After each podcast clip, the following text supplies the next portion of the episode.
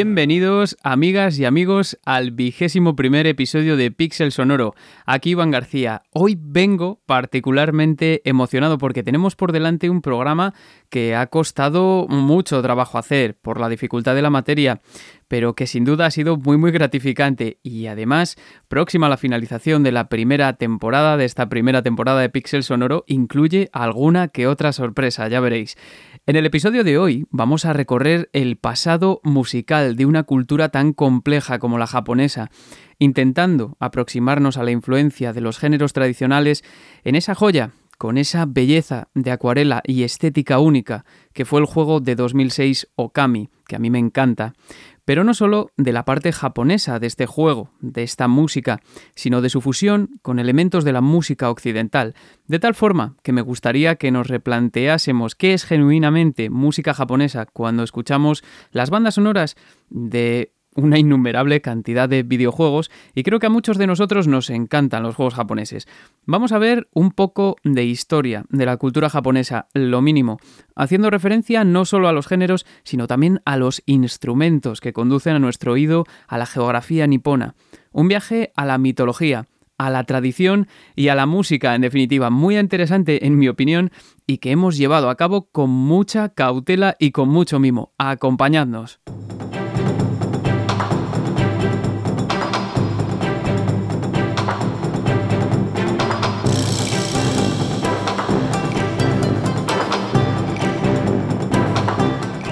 Estamos escuchando en Pixel Sonoro uno de los temas de la banda sonora referentes al personaje Susano, que tiene su sentido en la mitología y que es un poco cómico, como podemos escuchar, ¿no?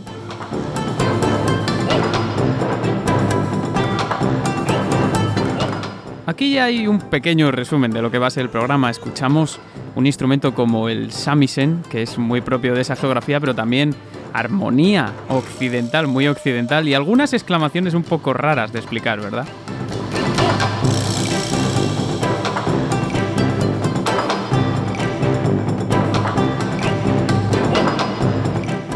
Okami fue lanzado en el año 2006 para PlayStation 2 en Japón y en el resto del mundo en 2007, es decir, que es un juego que convivió con la nueva generación de consolas, desarrollado por Clover Studio, una división de Capcom ahora extinta, bajo la dirección del gran Hideki Kamiya.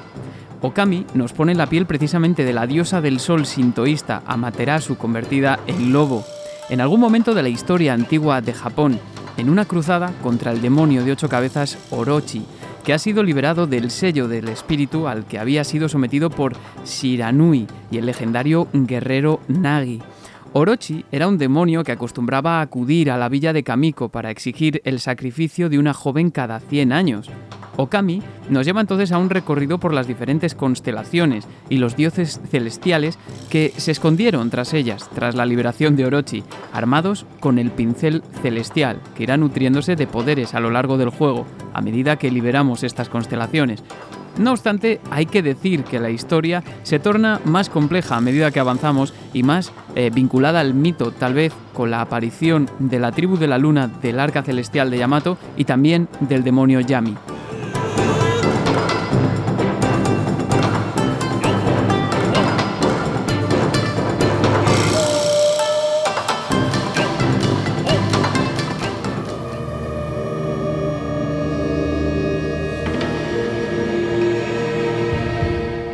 Pero Kami es también un juego de claroscuros, seguramente por su herencia del sintoísmo muy importante en este juego.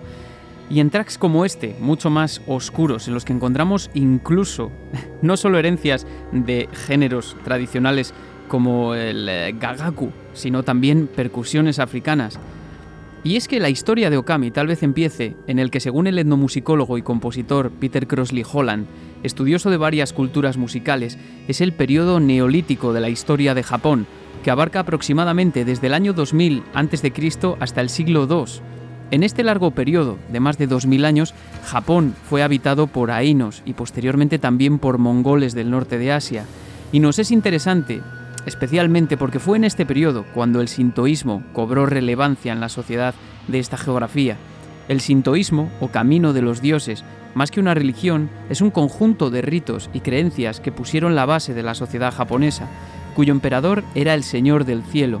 Entonces, en los templos, el canto sintoísta era acompañado por una flauta creada por la diosa del sol, Amaterasu, al danzar al son de una cítara de seis cuerdas. La flauta de bambú y la cítara de seis cuerdas, más un oboe chiriki, acompañaban a las danzas kagura que aún perviven actualmente, transformadas, claro está.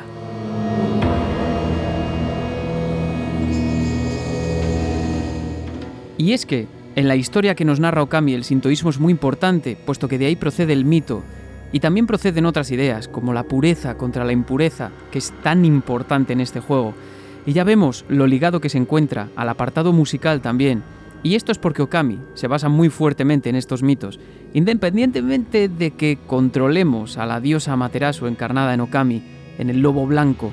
Y es que, musicalmente, una de las ideas principales detrás del diseño del juego, quizá, es que los instrumentos, los sonidos que se emplean, conectan con el mito a niveles muy básicos.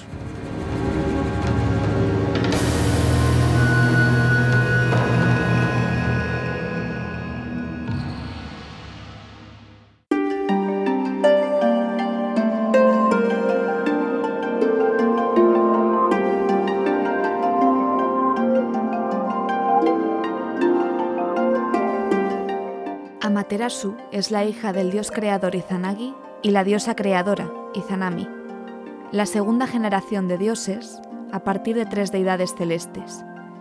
Son los creadores del mundo. Entre ellos se estableció la primera unión, que fundamenta el sintoísmo japonés. De ella surgieron gran parte de los dioses, espíritus o genios japoneses. Uno de los más importantes, el del fuego asociado con la destrucción, asesinó a su madre Izanami. De esta forma entraron el dolor y el miedo en el mundo. Según el mito, Izanagi se vio obligado a rescatarla al Yomi, el país de las tinieblas. Al encontrar a su esposa, quiso traerla de vuelta al mundo de los vivos. Sin embargo, Izanami decidió pedir permiso a los demonios, pues ya había comido en la casa de los muertos. Antes de irse, le pidió a Izanagi un favor, que no la mirara mientras lo hacía. Él accedió pero tras una larga espera no consiguió aguantar e incumplió su promesa. Al entrar en la casa donde se hallaba Izanami, vio su cuerpo tal y como era en aquella tierra, putrefacto y cubierto de gusanos. Horrorizado, decidió huir, e Izanami se sintió furiosa y humillada. Mientras su vínculo se rompía, juró que asesinaría a mil personas diarias, a lo que Izanagi contestó que él traería a mil quinientas a la vida. thank you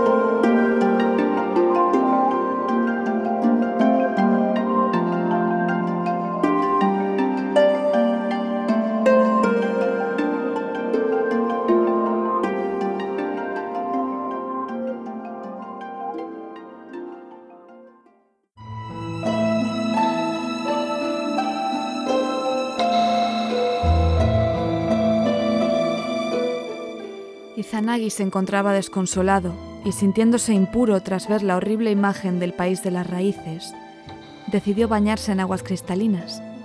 Mientras se despojaba de sus ropas, engendró a múltiples dioses. Finalmente se lavó la cara. Cuando el dios Izanagi se lavó el ojo izquierdo, nació la diosa Amaterasu Omikami. Cuando se lavó el ojo derecho, nació el dios Tsukiyomi y cuando se lavó la nariz, nació el dios Takehaya Susano no Mikoto. Al dios Tsukuyomi le ordenó que gobernase el mundo de la noche y a Susano que gobernase el ancho mundo de los mares. Entonces, el dios Izanagi tomó el collar de cuentas que le colgaba del cuello y agitándolo suavemente hasta hacer sonar el delicado sonido de sus cuentas, se lo entregó a Materasu con estas palabras. Tú gobernarás el altiplano del cielo.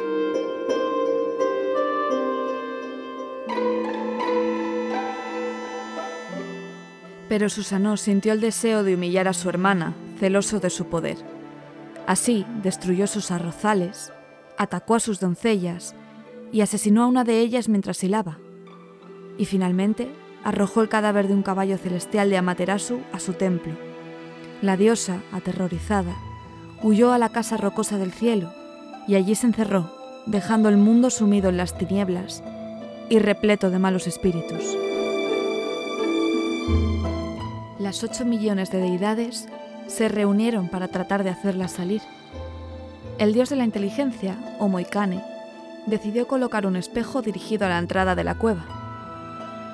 Amanouzume, la voluptuosa Megami de la danza, dio la vuelta a una bañera y se puso a bailar sobre ella, marcando el ritmo con sus pasos. Durante su danza, se levantaba la falda y mostraba los pechos. Ante esta visión, los dioses rompieron a reír, haciendo retumbar los cielos. Amaterasu, curiosa, decidió acercarse a observar y le preguntó al que estaba más cerca de la entrada qué era lo que ocurría. Este le contestó que había una nueva Megami. Cuando Amaterasu preguntó quién era, él señaló al espejo y ella, que nunca había visto su reflejo, se quedó absorta en la imagen. Los dioses se apresuraron a cerrar la cueva para evitar que Amaterasu volviera a encerrarse. Y de esta forma volvió a hacerse la luz en el mundo del cielo y en el de los mortales.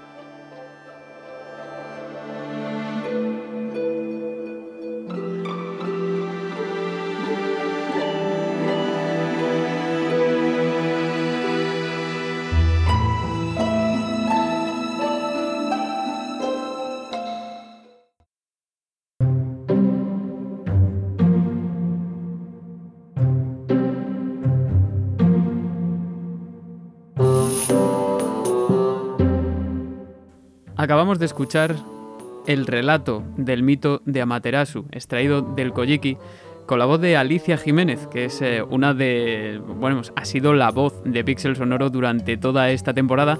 Y tengo una sorpresa para todos, amigos y amigas, porque no voy a estar solo haciendo este programa, sino que también me va a acompañar ella, la que ha sido la voz de Pixel Sonoro este año, la que también es musicóloga. Alicia Jiménez, ¿cómo estás? Hola, muy bien, muy contenta de estar aquí.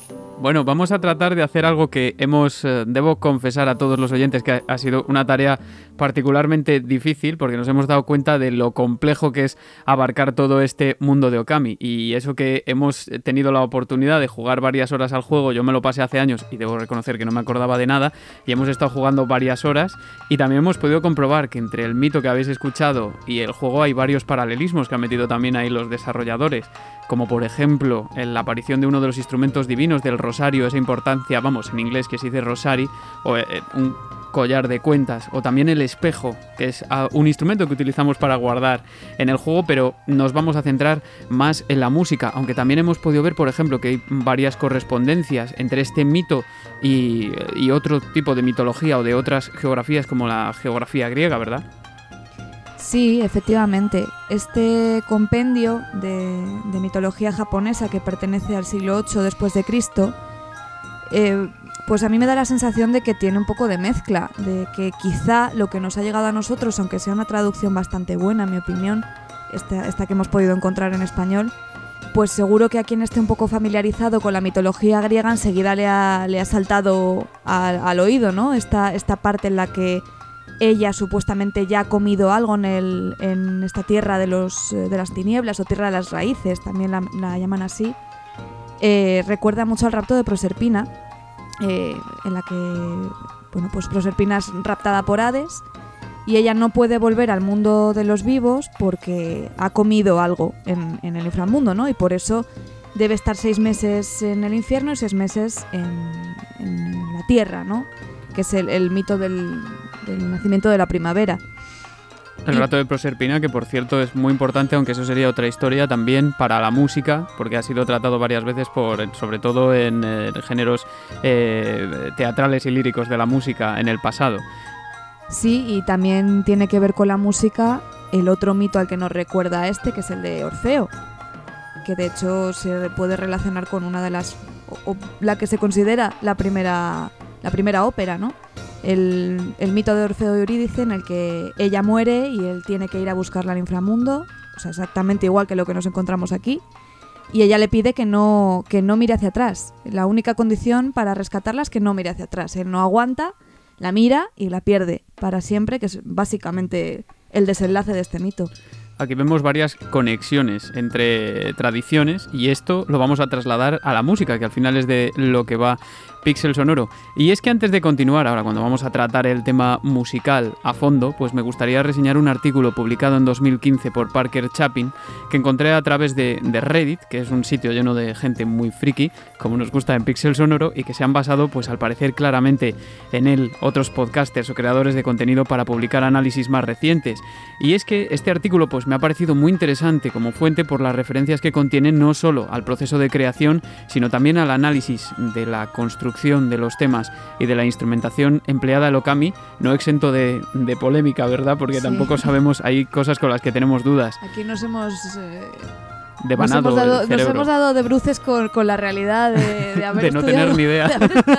musicología. Sí, sí, nada, esto, esto lo hacemos enseguida porque hemos estudiado tradiciones musicales del mundo, porque hemos dado una asignatura, eh, una, una sección de una asignatura solo dedicada a Japón y a China y pues ahora nos ponen dos flautas y... Y no, y no distinguimos a veces, pero vamos a intentar arrojar luz sobre todo esto con la mayor objetividad posible, que es lo que tratamos siempre. Y bueno, como ya hemos señalado, y esto es algo que pues también hace Parker Chapin, eh, el fuerte arraigo del juego en los mitos sintoístas ocasionó también que el enfoque estético de la música de Okami pues fuese reminiscente de diversos estilos tradicionales del Japón. Y de esta parte se encargaron Masami Ueda, el director del equipo, Hiroshi Yamauchi, Akari Groves y Rei Kondo. Un equipo de lujo de compositores, desde luego, aunque en un principio el único compositor iba a ser Masami Ueda, pero se vio sobrepasado por la enorme cantidad de tracks necesarios para la banda sonora. Y es que no debemos olvidar que la banda sonora de Okami son entre 4 y 5 CDs, depende de la región, una locura. Y aún así, pues eh, sí, eh, hay un equipo de lujo y un director de lujo, y no hay más que leer el historial de su compositor principal. Otra de esas figuras a, la que, pues, a las que en Pixel Sonoro tomamos de la mano para reseñar la música. ¿Y de quién mejor?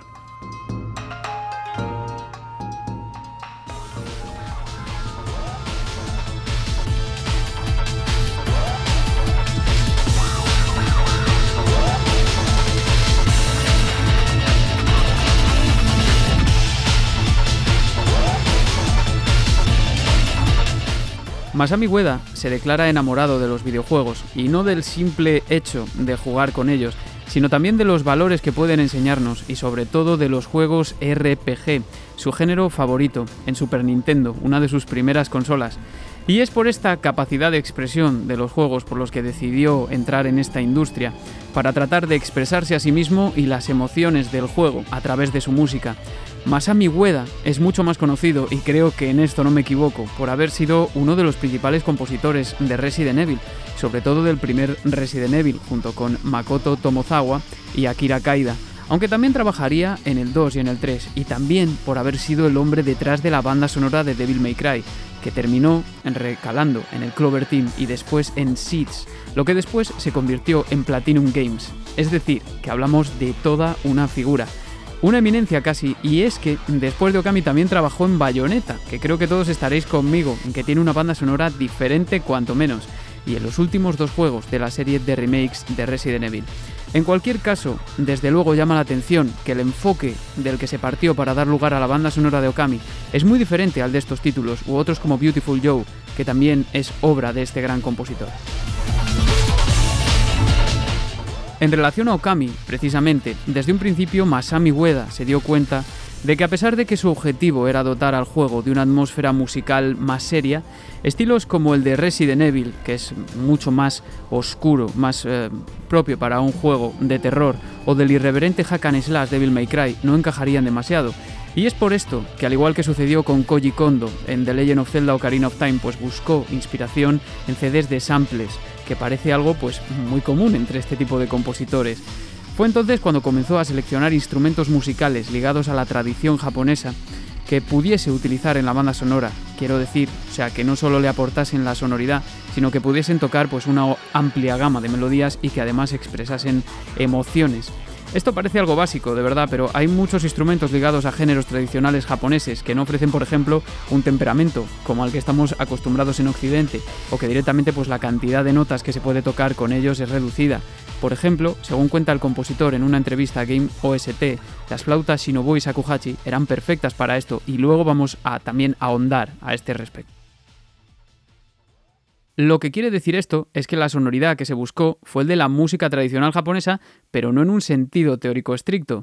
Es decir, Tal y como dice Ueda, pues una melodía eh, que se limita estrictamente a la tradición, pues puede ser arreglada de tal manera que suene muy oscura y diferente, chocante quizá si se expone al oído más occidental continuamente, y es por esto que en Okami pues se busca también un enfoque muy occidental, entre comillas, que se puede comprobarse, por ejemplo, en la existencia clara de progresiones armónicas, algo que no es común en la música tradicional de Japón y, dicho sea de paso, en la de otros puntos de Asia, como la India. Eh, imaginad, ¿no? Algo que en Occidente es muy, muy básico.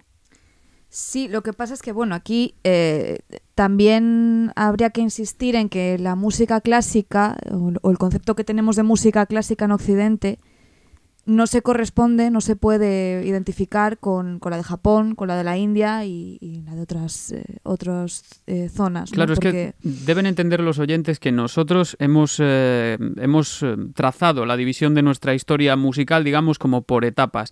Y que lo, para lo que nosotros es música clásica es un periodo muy muy concreto y luego pues como que se ha extrapolado a todos los géneros que tienen que ver con la música orquestal, música de salón, a veces, ¿no? Sí, Digamos. Más bien se relaciona ahora mismo si decimos música clásica, supongo que la mayor parte de la gente la identifica con algo tocado con una orquesta, ¿no? De, de alguna manera. Y aquí es que hay que entender que la instrumentación de la música clásica, por ejemplo, en Japón se relaciona con instrumentos muchísimo más antiguos. Claro. Y lo mismo como sucede en la India. Nosotros, para nosotros, por ejemplo, es prácticamente imposible ligar la música tradicional. Imaginaos, nadie diría que una jota es música clásica. Y sin embargo, en la India o en sitios como en Japón, vamos a tratar también, en, este videojuego en concreto hay mezcla de prácticamente todo, también géneros populares de Japón, pero digamos que en, en, otras tradiciones culturales como son China, Japón o la India es mucho más fácil ligar la música tradicional a la música clásica de ese país que no es la música clásica Exacto. occidental. Al final la parte tradicional se identifica o se comprende desde, por lo menos desde la musicología, como música clásica en estos países. Esa es la diferencia principal, a lo mejor. Y es por eso que en este programa pues vamos a partir de las influencias que ha tenido, de algunas de las influencias de la tradición japonesa en Okami, y vamos a terminar por algunas de las influencias de la música, no, no os voy a decir clásica occidental porque eso no me parece, pero sí de la música occidental.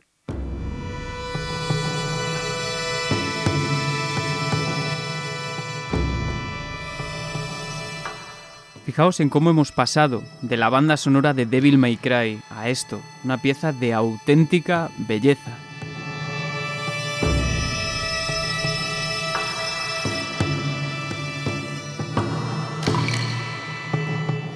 Este extracto suena en la ciudad de Seiyan, que es una ciudad que hace referencia a la ciudad capital de Nippon en el videojuego y tiene dos partes. Una de los aristócratas y otra de los comuneros, dicho así, extraído así directamente del inglés. Y fijaos en esta base eh, en la que reinan instrumentos como el sho o lo que parecen unas eh, flautas ichiriki, que explicaremos algo de todo esto y de su relación con un género cortesano como es el gagaku.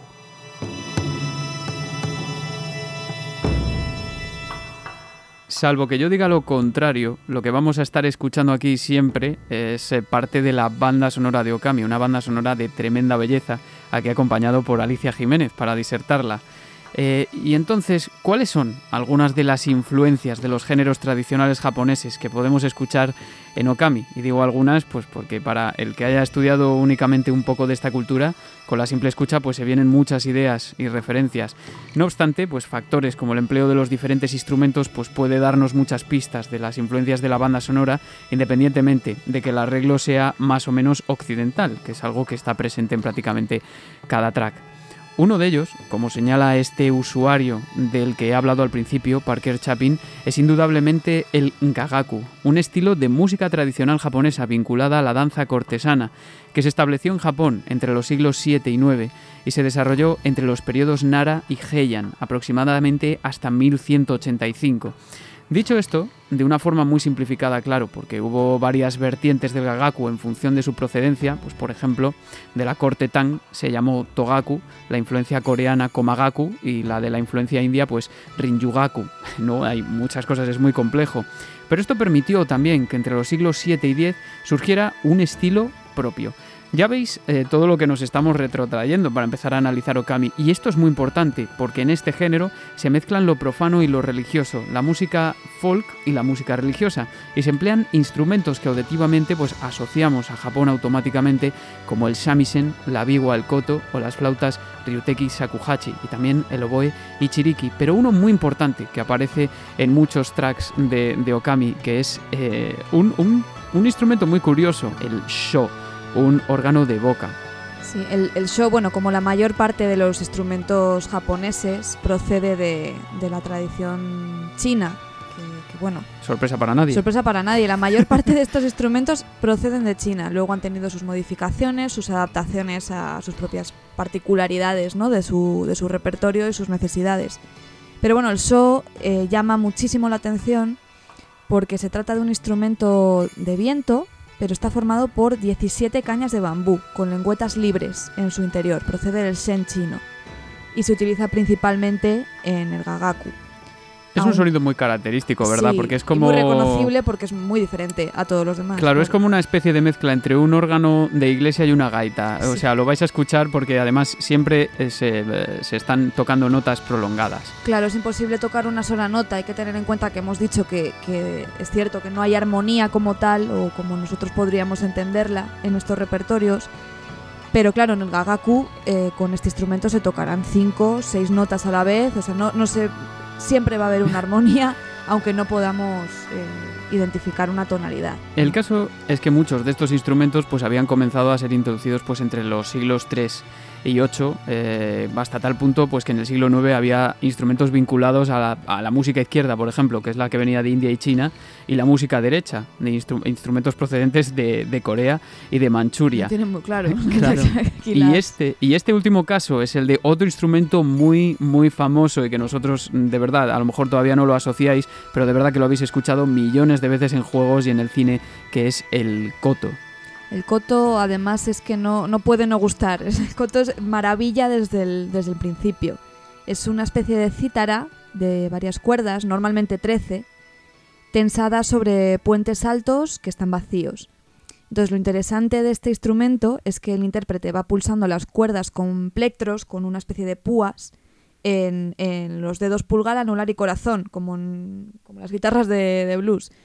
mientras que presiona con la otra mano, ¿no? va, haciendo las notas. Pero lo interesante es que eh, estos puentes son móviles, ¿no? Entonces eso es lo que permite una afinación variable. Es un instrumento tremendamente complicado de tocar y que si tenéis alguna vez la oportunidad de, de, verlo, pues yo os lo recomiendo totalmente porque es una maravilla ver al intérprete mientras toca y normalmente canta mover la afinación del instrumento. Claro, sí, imaginaos los oyentes que nos estáis escuchando, que me consta que es varios, por lo menos los que sois músicos y habéis tenido vuestros idilios o tocáis la guitarra o sois incluso muy buenos eh, guitarristas, imaginaos lo que es tocar un instrumento de cuerda, pues en este caso es un tipo cítara, no es un laúd, pero que va cambiando su afinación poco a poco. Imaginaos lo que tiene que ser el, talento del intérprete, ¿no? Y vamos a escuchar un ejemplo, Alicia, vamos a escuchar un ejemplo de esto, extraído directamente de, de la banda sonora de Okami un track corto que se llama Save 2. Hay dos tracks para el momento en el que se guarda, uno es el 1 y otro es el 2, y vamos a escuchar el Save 2 para, para poner el ejemplo de estos instrumentos.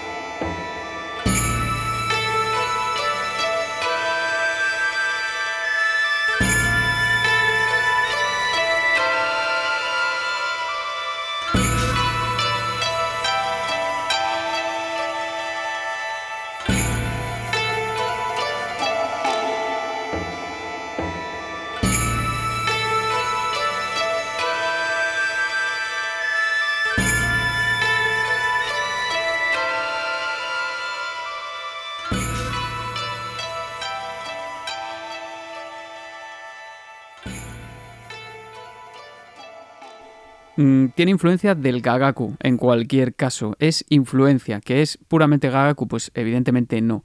El gagaku, que en cualquier caso pues es un género noble vinculado a las cortes y es muy común escuchar el sonido de lengüeta, de estos de los sho y también de los ichiriki, que son más parecidos a un oboe, acompañados pues también a veces por las flautas ryuteki y también por los laudes biwa.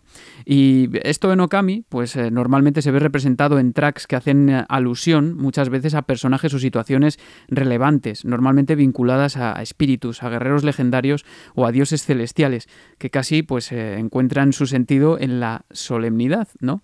Cave of Nagi es eh, otro ejemplo de esto, y aquí también escuchamos el eh, koto y lo que parece la flauta ryuteki o el shakuhachi, porque hay veces que no estamos, no estamos muy seguros ni siquiera nosotros, porque son instrumentos que tienen varios tamaños. Aún así, vamos a ir hablando de ellos para poder aportar información a los oyentes. este pasaje, por ejemplo, remite a al personaje legendario Nagi, el héroe de Nippon, que aparece al principio de la historia, quien batalla ferozmente contra la serpiente Orochi.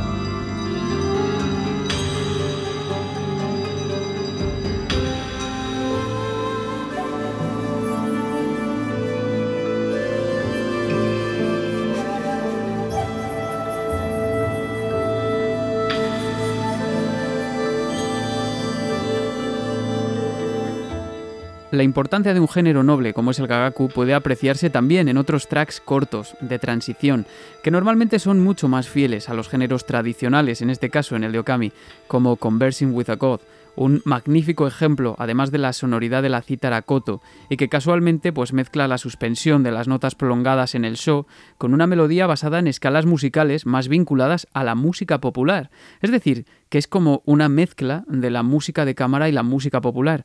Y es que tenemos que hablar de escalas también, viene el momento de, pesadilla, porque además de los instrumentos, lo que nos remite a esta geografía son determinadas escalas, en las que claramente predomina siempre o suele hacerlo el pentatonismo. Cuando hablamos de escalas pentatónicas, hablamos de escalas compuestas por cinco sonidos y no de siete como acostumbramos en una escala mayor normal, por ejemplo, occidental. Existen o menor. Existen, existen numerosas escalas, de las cuales oiremos algunas y, y, que seguro que os van a sorprender porque rápidamente las vais a reconocer. Como iba diciendo, en tracks como este,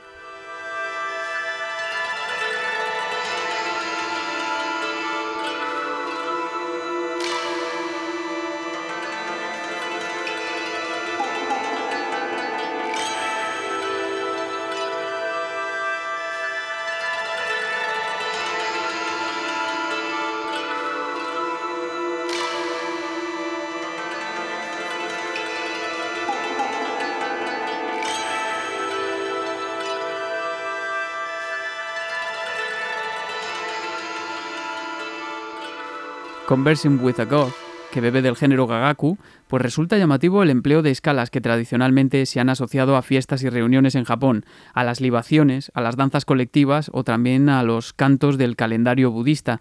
Es decir, que pertenece pues a la música popular, pero también a la música de cámara en cuanto a que fusiona el viento y la cuerda. Estas escalas, a diferencia de otras que veremos después, pues tienen una sonoridad más oscura, como vais a comprobar.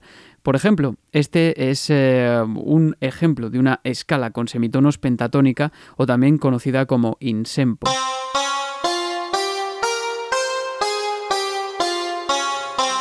Curiosamente, eh, muchas de estas escalas cambian al subir y bajar, y esto condiciona, pues como estábamos hablando antes Alicia y yo, también la afinación de instrumentos como el koto.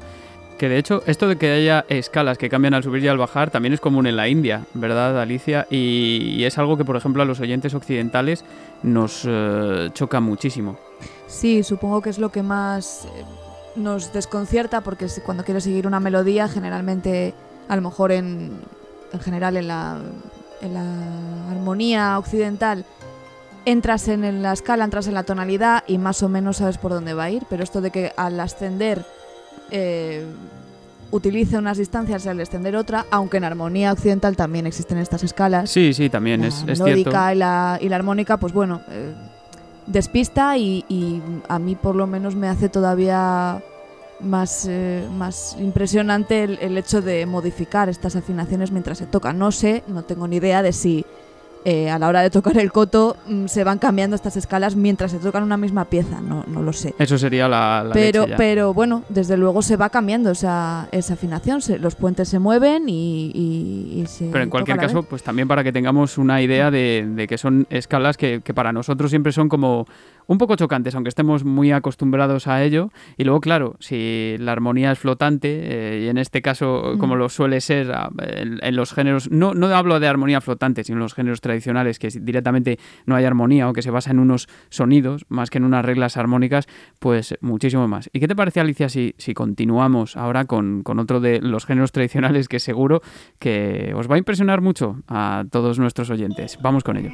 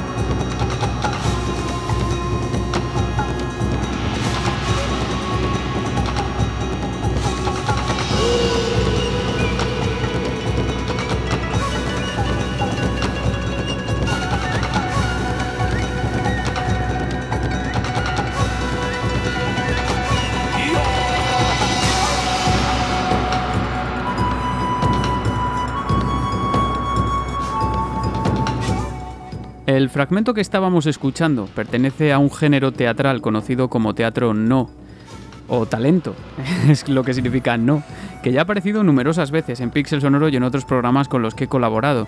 Si con el Gagaku pues nos retraíamos hasta el siglo VII, he creído conveniente ir hablando en este orden porque géneros como el no y el kabuki, eh, que también han calado en Okami, pues aparecieron más tarde. El teatro no, en concreto, apareció con el auge del drama musical en Japón entre los siglos XIII y XVI, en un periodo que Kishibe Shigeo denomina como el primer periodo de la música nacional. Porque aquí cuajaron o fueron cuajando todas las influencias extranjeras de los siglos pasados. Y es que además de la llegada de los samuráis y las luchas entre los señores feudales, pues eh, propiciaron la aparición de géneros dramáticos nuevos que dieron eh, predominancia al apartado vocal que hasta entonces pues la mayoría de la música no tenía porque era instrumental.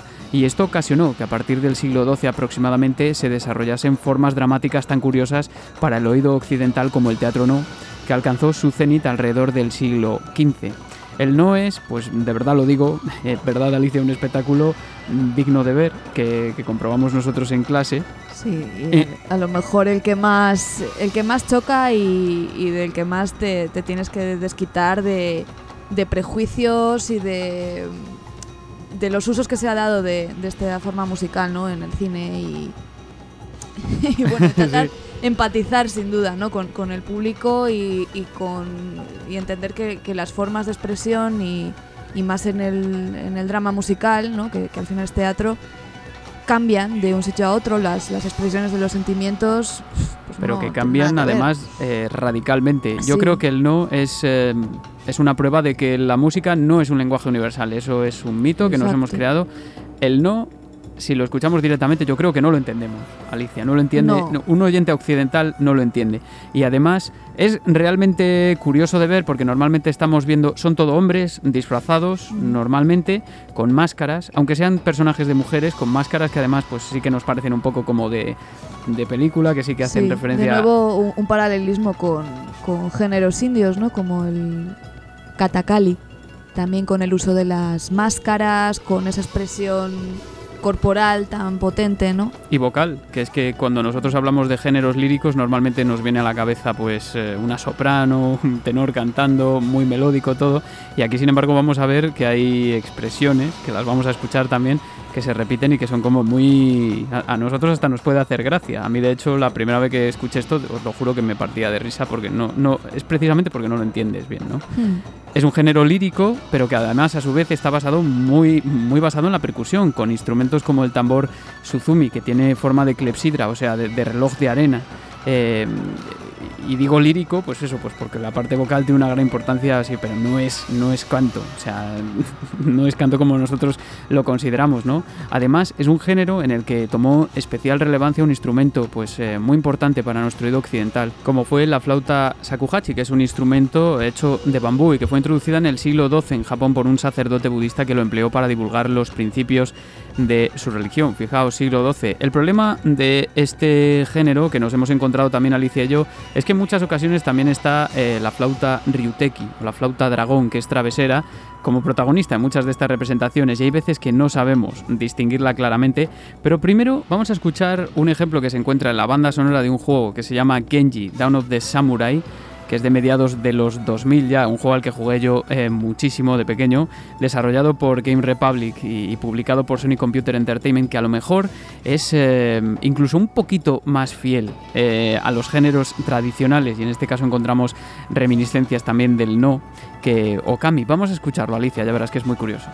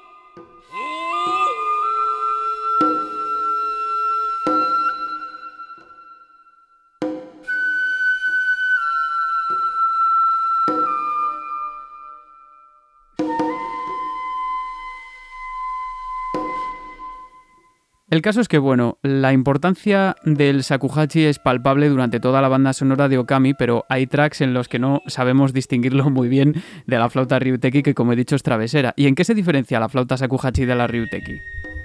Bueno, la diferencia principal, porque ambas están hechas de bambú, como la mayor parte de las flautas, es que la Sakuhachi se toca de frente, no es una flauta travesera.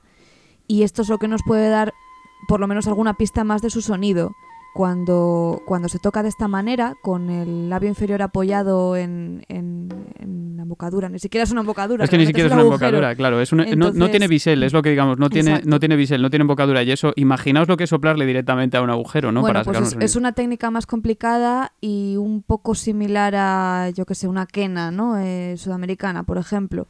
Eh, suena más aire, eh, es un instrumento también, por lo general, aunque tiene varios tamaños, de un registro un poquito más grave. Lo que pasa es que por el juego de labios también eh, se puede alcanzar un registro más agudo y por eso a veces cuesta distinguirlo, sobre todo con la cantidad de reverb que hay en, estas pistas. El caso es que tenemos que ser honestos, además, con la, aparición de los instrumentos. Vamos a escuchar eh, un track muy curioso que sí que bebe muchísimo del no, pero y, en el que aparece, a mi juicio, el shakuhachi claramente. Lo que pasa es que, bueno, es difícil de saber porque hay diferentes tamaños de estas flautas y evidentemente hay que ser honesto antes de hacer un análisis que digas es objetivo plenamente.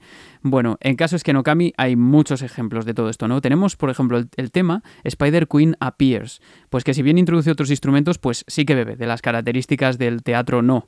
Eh, sobre todo, pues podemos notar el peso de la percusión para marcar las secciones del suzumi, de ambos tipos de suzumi que hay que es, un instrumento con un sonido muy característico que tiene dos tipos el ko y el o suzumi y también del taiko que ya hemos hablado muchas veces de este tambor en, pixel sonoro no el taiko que tiene una construcción muy característica Sí, a mí personalmente me, fascina. El taiko en realidad se refiere al conjunto de tambores, entonces encontramos generalmente tambores que se tocan de pie, se, colocan en un soporte y se van golpeando con mazas, pero los hay de, tamaños muy diversos, o hay enormes. Hay que entender que eran instrumentos asociados también a la, a la guerra o, o, a ceremonias, ¿no? Se tenían que escuchar, como gran parte de los instrumentos populares. Y de aquí, bueno, a lo mejor lo que podríamos destacar, porque realmente mm, en cuanto a su forma de construir tampoco tiene, tiene más relevancia, que se utiliza la piel de, un caballo. Y, como hemos visto con el mito de Amaterasu, los caballos tienen una relación íntima con, este personaje, ¿no? Y, y, bueno, pues en ese sentido es bonito también ver cómo la parte mitológica se puede relacionar con la fabricación del instrumento en sí, ¿no? Claro, esos lazos que hay veces que parece que no están, pero que hay que investigar un poco y acaban apareciendo.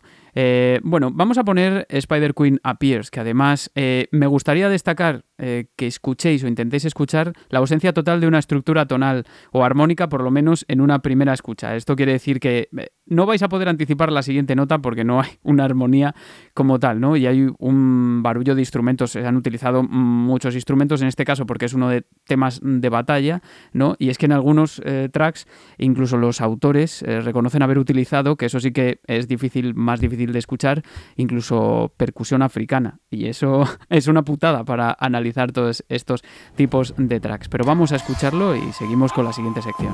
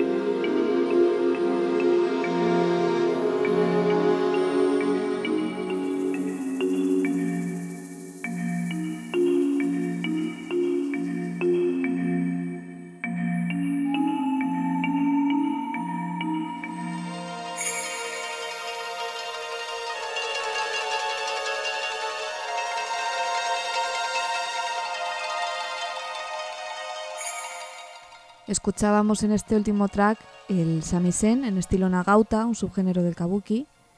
El samisen, también uno de los más reconocibles auditivamente, o por lo menos que más nos remite a lo mejor a la tradición musical japonesa, ¿verdad? Es un instrumento de tres cuerdas, muy similar a un banjo, y que recibe su nombre del sonido producido cuando las cuerdas son pulsadas con el bachi, con la púa, el plectro, ¿no? que hablábamos antes. Un pedazo de, de plectro en algunos gigantesco, o sea, es eh, más que para este, para la bigua. El, esta púa, que nosotros a lo mejor tenemos la de la guitarra en la cabeza, pues imaginaos más bien una especie de tortita doblada a la mitad, ese es el tamaño del plectro. Bueno, el samisen fue diseñado para, para acompañar canciones clásicas japonesas, y posteriormente evolucionó paralelamente al teatro kabuki y bunraku, al teatro de marionetas. Como la mayoría de los instrumentos tradicionales japoneses, ya sabéis, pues el, el shamisen tiene su origen en China y luego se fue modificando. Y en concreto es una evolución del sangen, un instrumento de tres cuerdas chino que llegó a la prefectura de Okinawa. Y se popularizó pues, por esta relación con el teatro kabuki y por la relación con las baladas épicas y oruri, que son muy importantes en el repertorio de, Okami. Dentro de la música del samisen hay más o menos tres tipos de repertorios. El utamono, que es, eh, que es el lírico, el katari mono, el narrativo, y el minjo, el popular, que es muy importante en Okami porque se ha mezclado en varios tracks con el dojo, con rimas infantiles, y luego lo vamos a comentar esto, ¿no? Que es de dónde procede, pues, muchas, muchos de los tracks. Uno de los instrumentos más arquetípicos de la geografía nipona, sin ninguna duda, aunque como los demás, pues, ya hemos dicho, tuvo su origen en China. De hecho, el samisen llegó hace seis siglos aproximadamente a las islas Ryukyu, actualmente Okinawa, como ha dicho Alicia, y evidentemente pues, sufrió un proceso de desarrollo para alcanzar su forma actual. Es popular por el teatro kabuki y que comenzó a ser difundido, no sé si lo sabías, Alicia, por una bailarina del santuario de Izumo llamada Okuni, mm. allá por el siglo XVII, al principio como danzas budistas acompañadas de tambor y flauta. El teatro kabuki, que no sé si lo sabías, Alicia, comenzó a ser difundido por una bailarina del santuario de Izumo llamada Okuni, allá por el siglo XVII. Al principio, pues como una danza budista acompañada de tambor y flauta. Y es que además, al comienzo, pues era interpretado por mujeres y existían dos variantes, el kesei eh, mm, de mujeres que no eran prostitutas, parece ser, y Elona de mujeres prostitutas, aunque después pues ambos fueron prohibidos por las autoridades y sustituidos por un kabuki de jóvenes, de varones, quiero decir. Me vuelve a recordar mucho, a, por ejemplo, al, a la danza del Bharatanatyam, más tarde, mucho más tarde, pero no, realmente fue más o menos al siglo XVII, ¿verdad? Que la, la danza Bharatanatyam, que es de la India. Sí, y que, era una danza... el placer de probar. sí, era una danza también interpretada por mujeres y bueno, realmente de, un, de una, de un vamos, de una importancia social eh, bastante alta en templos y que después fue prohibida, relacionada pues con, con prácticas sexuales, ¿no? Y, y, se les despojó un poco de, esta, de este sentido, pero me parece muy interesante que, que fueran mujeres las que, las que fueran las intérpretes, ¿no? las, las instrumentistas. Y el caso es que fue ya en el siglo XVIII en el que se empieza pues, a intercalar con otra manifestación muy famosa, la del Ninjo Yoruri o el teatro de marionetas. Y todo esto es muy interesante por el protagonismo que tiene el instrumento que has introducido tú, el shamisen en Okami, por supuesto. Un instrumento pues que ya lo hemos dicho muchas veces, para nosotros es remitente directo, ya lo habéis escuchado. Y del ejemplo que hemos puesto pues podemos decir eh, que se trata de un subgénero del kabuki, como tú bien has dicho, que se llama Nagauta, que combina pues como el canto lírico con el samisen y, un grupo hayashi que es típico del no. Fijaos que es, un lío, ¿no? La eh, flauta travesera y tres tambores que hemos visto aparecer en, muchas representaciones de no y por eso nos liamos mucho. Mm. Y en este maravilloso estilo pues se construye un track de los más impresionantes de toda la banda sonora que vamos a escuchar ahora mismo.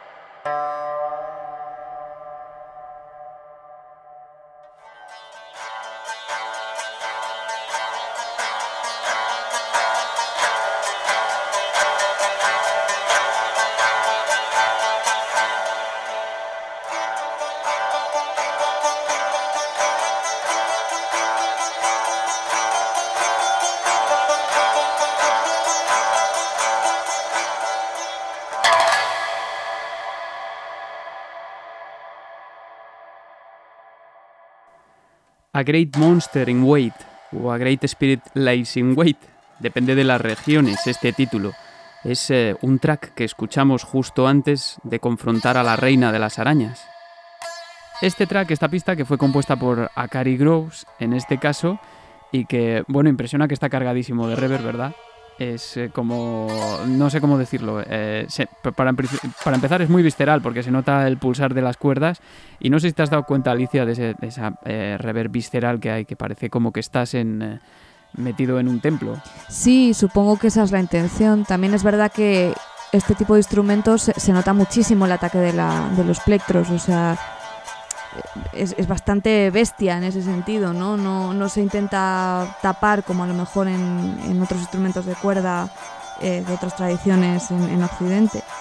Y lo de la reverb, pues supongo que sí, que se le quiere dar ese sentido irreal, ¿no? Celestial, todo el rato da la sensación de que la banda sonora remite a algo que es... A lo espiritual. Espiritual, que está relacionado con los dioses, que no es terrenal y por eso suena poco natural, ¿no? Pues eso, cargadísimo de reverb y sumamente visceral en lo que se refiere a la grabación y podemos apreciar un montón de matices como también el toque de las, de las cuerdas bordón.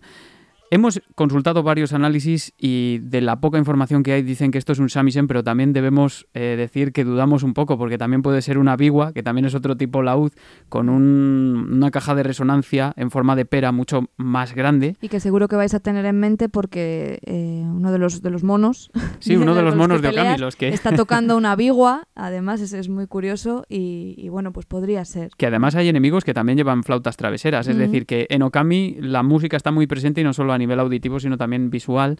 Y es por esto, pues por lo que no podemos dejar de decir que si bien este track eh, yo creo que representa muy bien el espíritu de, Okami, esta enorme producción también te hace dudar a veces de cuál es el, realmente el instrumento. Y sabemos que la bigua está presente en toda la banda sonora, está presente en los personajes, pero hay veces que tenemos que dudar también por el bien del análisis.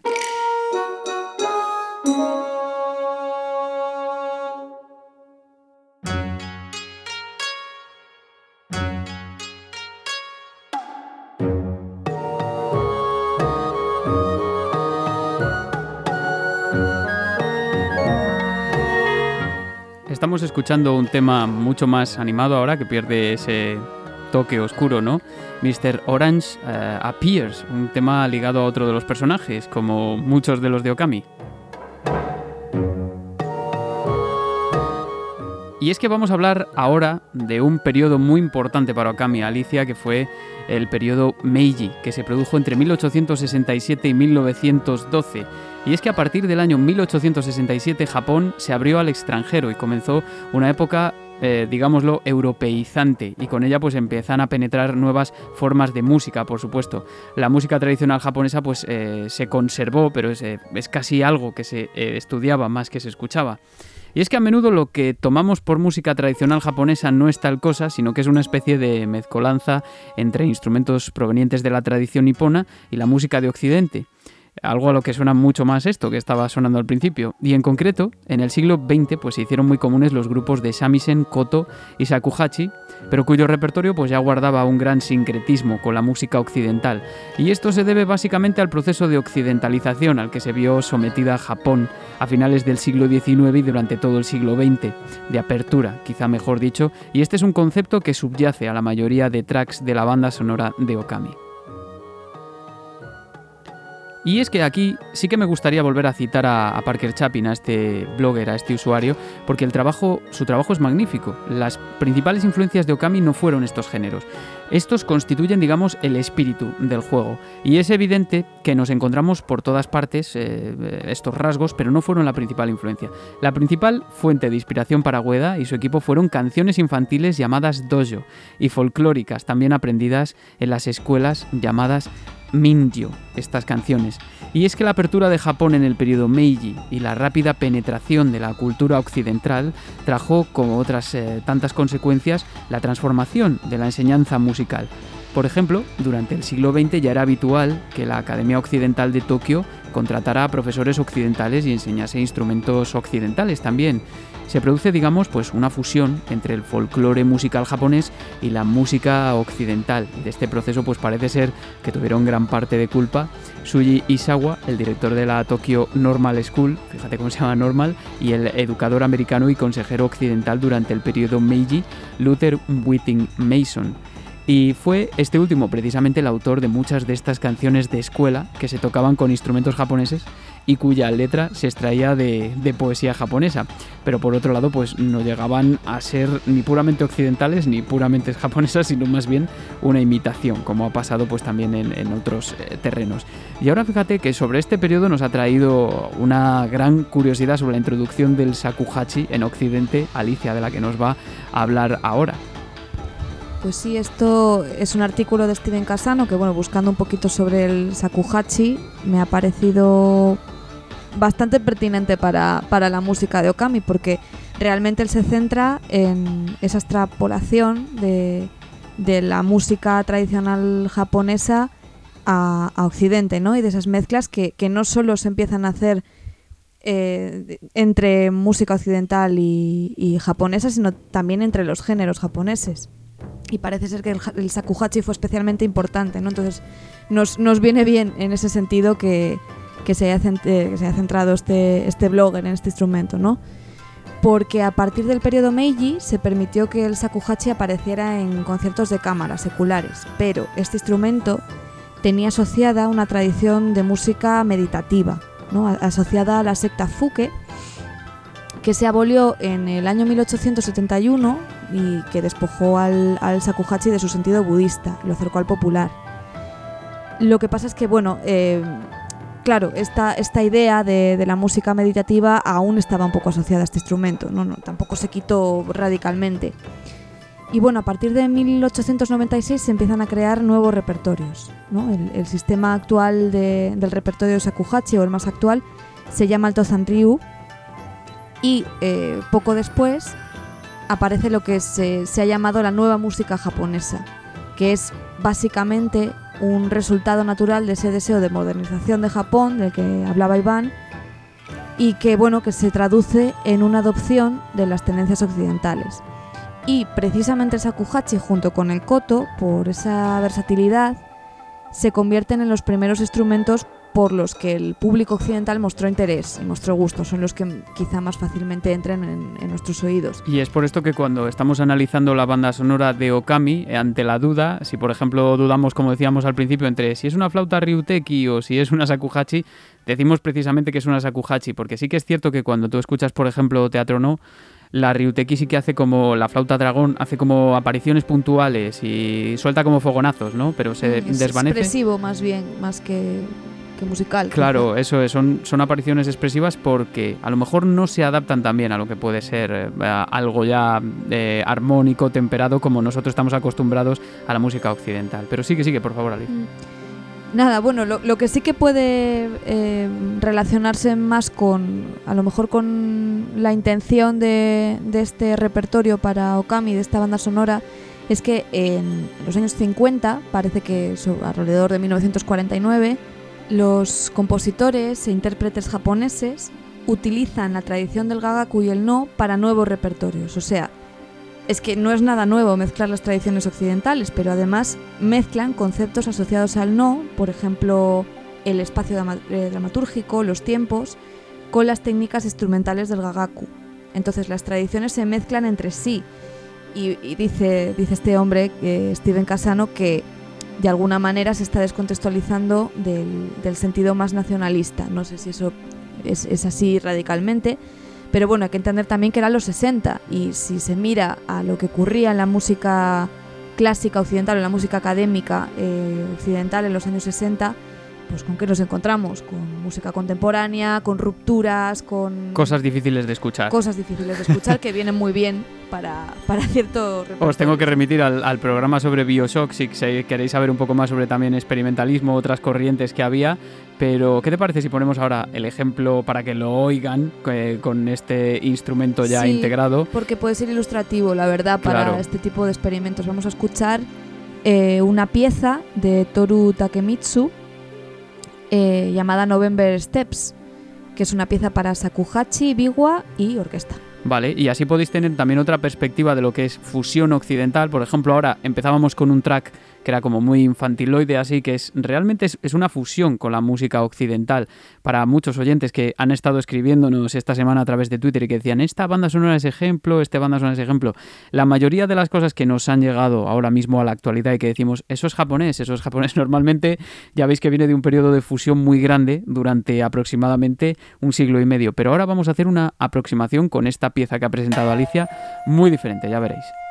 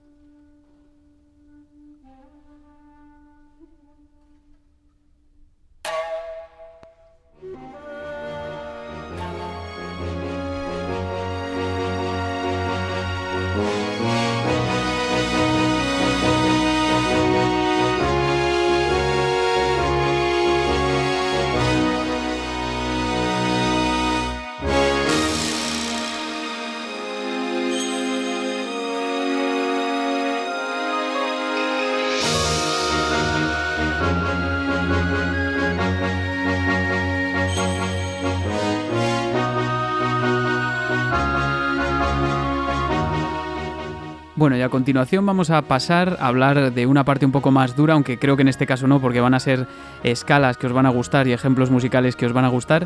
Pero antes de nada, me gustaría despedir a Alicia, que ha venido a acompañarme, a ayudarme con eh, estos instrumentos y con estas tradiciones. Muchísimas gracias, Alicia. Nos vemos en la segunda temporada de Pixel Sonoro. Ahí nos veremos. que va, va a ser la voz otra vez de Pixel Sonoro. Y aquí es cuando empezamos a hablar de escalas.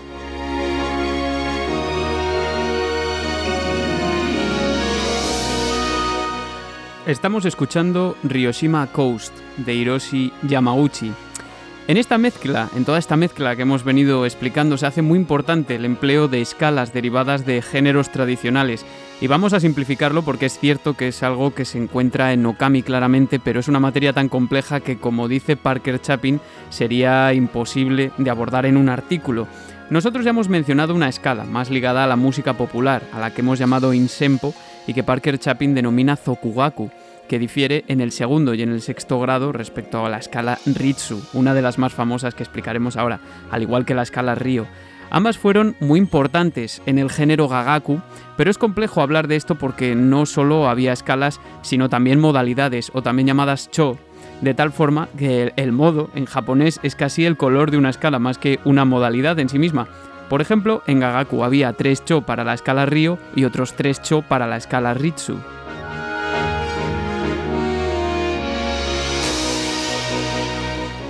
¿Y cómo suenan estas escalas? Los sonidos de los que constan estas escalas las hacen curiosamente muy cercanas a las escalas mayores occidentales, por lo que es posible que fuesen muy propicias a la hora de crear canciones infantiles, y de hecho a nosotros nos suenan como muy simples y familiares, eh, si esta palabra es la adecuada, ¿no? Y rápidamente nos llevan a esa geografía. Por ejemplo, la escala Ritsu puede construirse a partir de una escala mayor retirando los grados 3 y 7 de la escala. La escala Río, por otra parte, también puede derivarse de la escala mayor y se obtiene al retirar de ella el cuarto y el séptimo grado en lugar del tercero y el séptimo, de tal modo que guarda una sonoridad un tanto más parecida al pentatonismo chino que veíamos en el capítulo de Street Fighter. Y esto la convierte en un blanco perfecto para canciones shoka, el nombre que reciben las canciones folk occidentalizadas de las que hemos hablado antes, precisamente porque en un principio tendían a mezclarse con rimas infantiles y bueno, lo cierto es que también remiten muchísimo a las escalas mayores occidentales, que son el adalid de cualquier canción infantil. Y este resultado se produce en tracks mucho más desenfadados, como el que escuchábamos antes, Mr. Orange Appears, el viejo de las naranjas. Y además, es curioso como la importancia de las rimas infantiles en Okami está presente, por ejemplo, cuando encontramos a tres niñas en la ciudad de Seiyan, que están recitando este tipo de rimas, es decir, que se hace alusión a ellas directamente en el juego.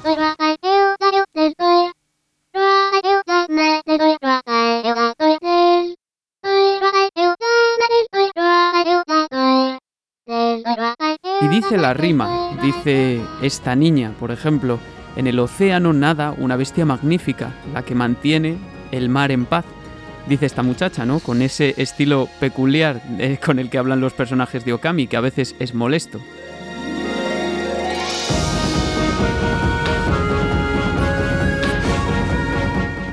Hasta aquí hemos nombrado tres escalas que, si bien aparecen a lo largo de la banda sonora de Okami claramente, no son una guía estricta, tal y como dice el autor de este artículo, del que pondré un enlace en la descripción del episodio, por cierto, para los que os interese.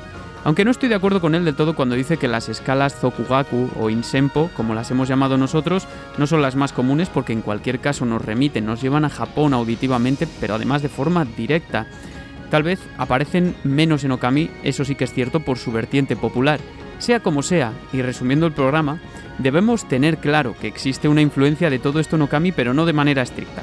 Y en ese sentido, yo creo que la banda sonora de Genji que hemos puesto antes queda mucho más atada a los géneros tradicionales, por ejemplo. Aquí hay una fuerte influencia occidental, lo estamos escuchando en el background, y no solo por las canciones Shoko de las que hemos hablado, sino también por otras características, y en concreto por una, una que no es muy común en música clásica y tradicional en numerosos repertorios asiáticos, que es la armonía, la aparición de armonización acordal que se dio con el comienzo del periodo Meiji en Japón, y es lo que para nosotros es realmente natural, lo que es extraño que no haya, como por ejemplo progresiones de acordes que ya tenemos interiorizadas. Y no lo es en la música de los géneros tradicionales japoneses, ni tampoco en otros casos, como en el de la música clásica de la India.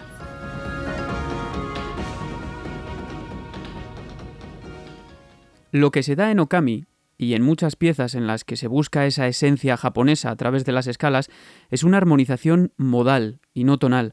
Ya han aparecido escalas como la frigia y la dórica en píxel sonoro, modos que proceden de la Edad Media en Europa y con los que, pues, varias escalas japonesas pueden hacerse coincidir artificialmente para recrear este sonido que se busca que, pues, no sea ni puramente japonés ni puramente occidental. Vamos a escuchar un ejemplo que me parece increíble de esta fusión modal.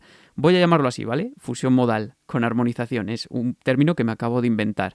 Esto lo encontramos claramente en el track Cursed Sinsu Field 1 una pieza de auténtica belleza, en el que los principales protagonistas son la flauta shinobue y lo que parece un arpa, en la que al principio pues se construye la melodía alrededor de una escala río y que acaba transformándose en una sonoridad muy parecida a la de nuestro modo dórico.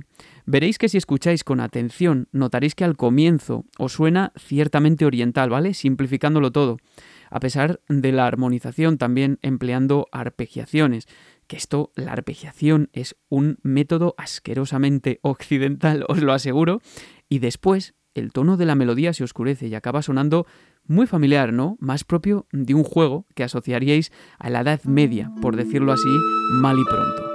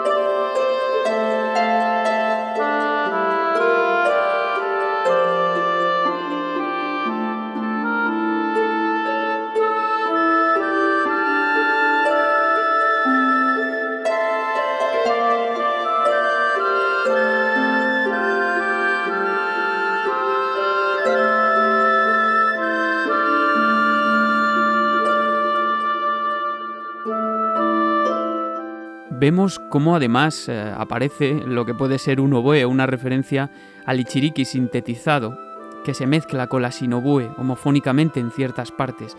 En definitiva, la introducción de instrumentos japoneses también pues, eh, es algo que evidentemente le da un carácter que auditivamente nos traslada a Japón, indudablemente y casi de forma instantánea, y la mezcla de escalas, o más bien el empleo de pequeños trucos que eh, nos recuerden a esas escalas asociadas a Japón, es un método que puede usarse para remitir a esta sonoridad de forma artificial casi. Os voy a poner un ejemplo de algo que, compuse hace un tiempo, simplemente probando algunos eh, programas de, producción y, además, según me regalaron el piano, porque no, no tenía piano y sabía tocar lo justo, eh, y, os voy a poner este ejemplo para que veáis lo que es una sonoridad que es totalmente dórica, o sea, esto se lo compuse utilizando el modo dórico exclusivamente, pero si se le añaden instrumentos, que en este caso pues vienen de una biblioteca digital, ¿vale? No son instrumentos reales, lógicamente, como el taiko o, la flauta shakuhachi o también el koto, pues entonces em, se le puede dar este giro para que ciertas partes del modo dórico coincidan con lo que nosotros tenemos en mente que es una escala japonesa y suena pues tal que así.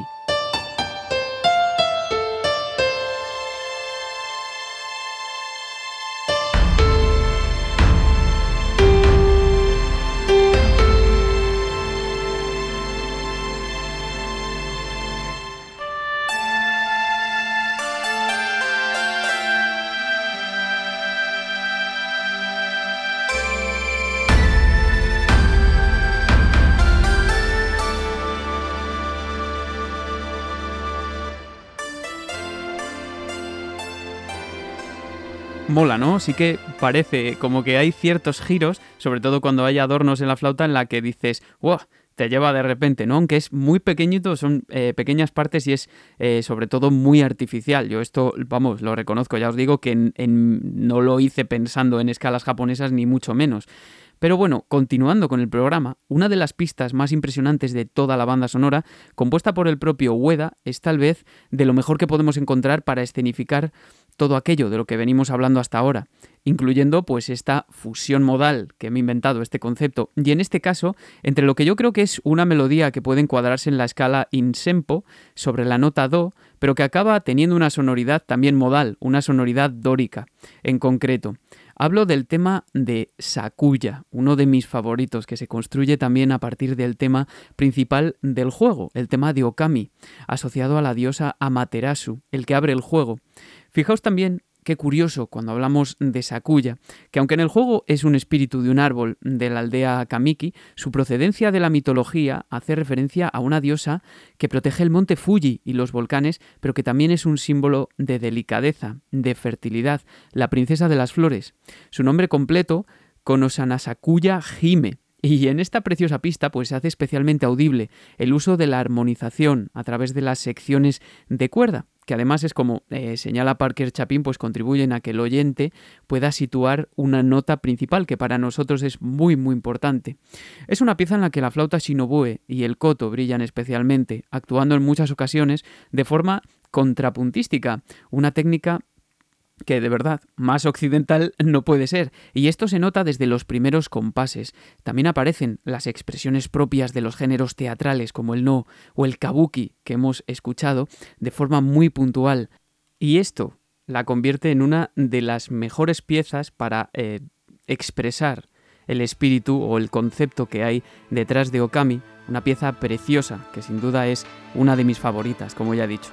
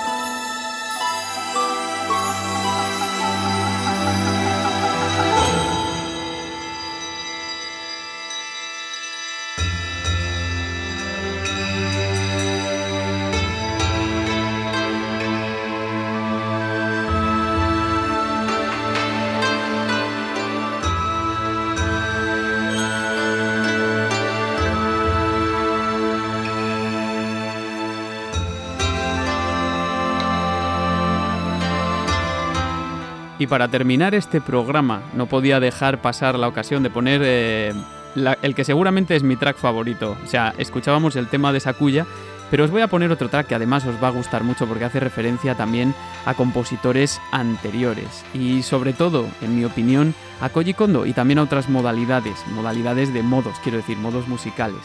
Eh, y también eh, casualmente a la dualidad que se da a lo largo de todo el juego, donde se distingue entre lo puro y lo impuro, la herencia del eh, sintoísmo. Y estoy hablando del track que suena en Shinshu Field, una vez que pues eh, hemos logrado quitar la maldición al principio de todo el juego. Y en este sentido, pues también eh, hay que hablar de que muchos de los tracks de esta banda sonora han sido divididos en dos partes para que exista también una variación palpable para el oyente. Es decir, que siempre eh, encontramos, por ejemplo, Field 1, que tiene como una textura más reducida, con poquitos instrumentos, aunque sea el mismo track, y un Field 2 para ciertas partes en las que vamos jugando se introduce, ¿no? Y eh, pues eh, depende de dónde estemos mirando o depende del sentido que le hayan dado los desarrolladores, pues igual que ocurría en, The Legend of Zelda o Ocarina of Time, pues se cambia el track, ¿no? Y eso pues le puede dar algunas veces un empujón o también eh, un, empujón emocional también, quiero decir, ¿no? Una forma de, variabilidad. Y en muchos casos, pues, pues es esto lo que lo hace importante, ¿no? Una forma de cambio de textura mediante la adición de instrumentos. Pero lo que me interesa de este tema, y os digo de este tema en concreto, y os digo su influencia de Koji Kondo, fijaos Fijaos que, aparte de la armonización con las cuerdas y la introducción de instrumentos como la flauta Sinobue, que dice este escritor, este blogger, eh, hay algo en la armonía que nos remite directamente. Bueno, eh, os voy a leer la traducción, ¿no? Mm, dice. Dos, compases eh, anteriores a cambiar a sol natural eh, repiten un patrón, ¿no? Que cambian desde La mayor a Sol mayor. Sol, que es la nota que está antes de La. ¿Qué pasa cuando tenemos el centro tonal eh, y ahora para los músicos el La y bajamos al grado anterior en, eh, en Sol y es sol mayor también, pero sin embargo conservamos el do sostenido y el fa sostenido que es típico de, la mayor, pues que tenemos un modo mixolidio, que es eh, otro de los modos medievales que se construía originalmente a partir de la nota sol hacia arriba y que es uno de los más parecidos que tenemos al modo mayor y que suena pues como muy digámoslo, si el dórico es épico, pues esto es como muy aventurero, ¿no? ¿Qué quiere decir esto cuando tenemos nuestra nota principal en la y luego bajamos al sol mayor sin ningún problema? Pues os lo voy a decir em, resumidamente, The Legend of Zelda. Este es el sonido Zelda, le faltaría otro grado mayores, pero es que lo vais a escuchar vosotros mismos y es que eh, después, de esta, después de esta explicación tan engorrosa, por decirlo de alguna forma, vamos a escucharlo porque me gustaría despedir el programa con esto y ya comenzamos con los saludos.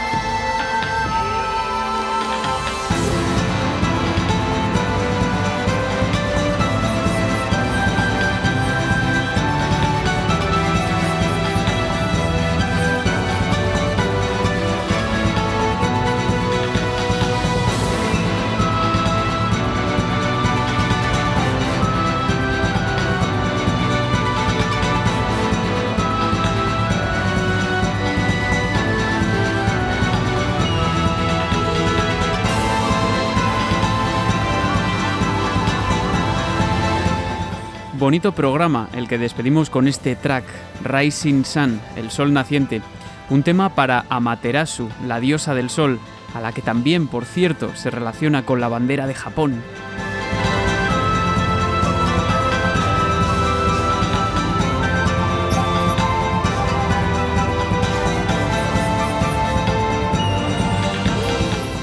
Hemos hablado de muchísimas cosas hoy y creo que tanto en el anterior track como en este podemos aplicar mucho de lo que hemos visto. En cualquier caso, magnífico juego y magnífica banda sonora. Qué placer escuchar joyas así. Aprovecho para expresar que estoy muy contento por todas las peticiones de oyentes para incluir música licenciada en el siguiente programa, el que será el último de la temporada, que va a ir sobre esto precisamente, sobre música licenciada, y aún estáis a tiempo para sugerir vuestro tema. Y también quiero anunciar que este viernes 8 de octubre mi compañero Alexis Carranco del podcast City Days publicará una charla sobre música de videojuegos que mantuvimos hace unos días eh, junto con mi querido César del podcast Modo 7, Pablo Naop de Megamixtape y el gran, el maestro Anwar Sánchez de Delvita la Orquesta, que sabe tela sobre cultura japonesa y sobre música. Podcast que por supuesto os más que recomiendo todos ellos. Un saludo.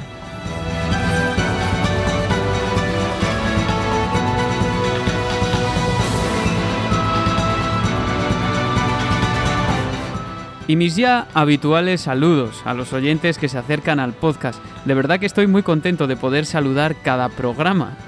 a los amigos de Reflejando el Juego, que recientemente se han marcado un programazo sobre Bioshock.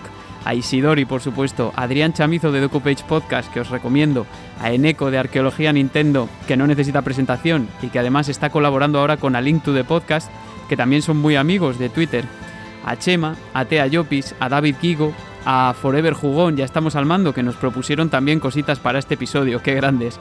A Darko Takashi, a Alberto Torres, a Consolegas, a los compañeros de tu banda sonora, también, qué gran programa. Al fenómeno que es José Alberto Amador, chequead su trabajo, por favor, Villa Flamenco. A Daniel Almirón, a Kirby Horno, a Salore, a Daniel Torres, a Granatwin, Inditeca Podcast, El Gran Ibelias Cero, Gerardo Tagarro, en fin, muchos, muchos amigos y alguno que me dejo. Vosotros sí que sois un sol naciente. Gracias a todos.